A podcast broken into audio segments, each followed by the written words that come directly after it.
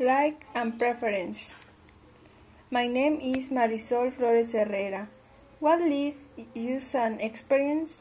The experience leads us a learning with which we learn to make to not make the same mistake or make to do, to do that thing again.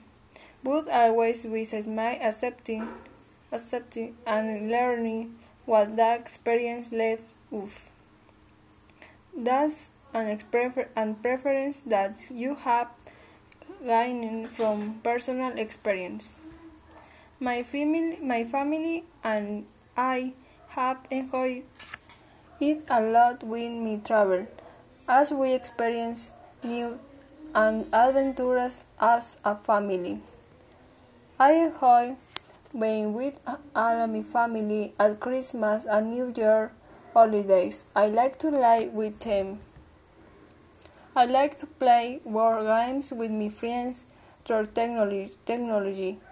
Although I prefer to play physical, I like to keep catechism to church children their fun times for team. I have attended parties with my friends, but I prefer to do go to the movies, the park, or other activities.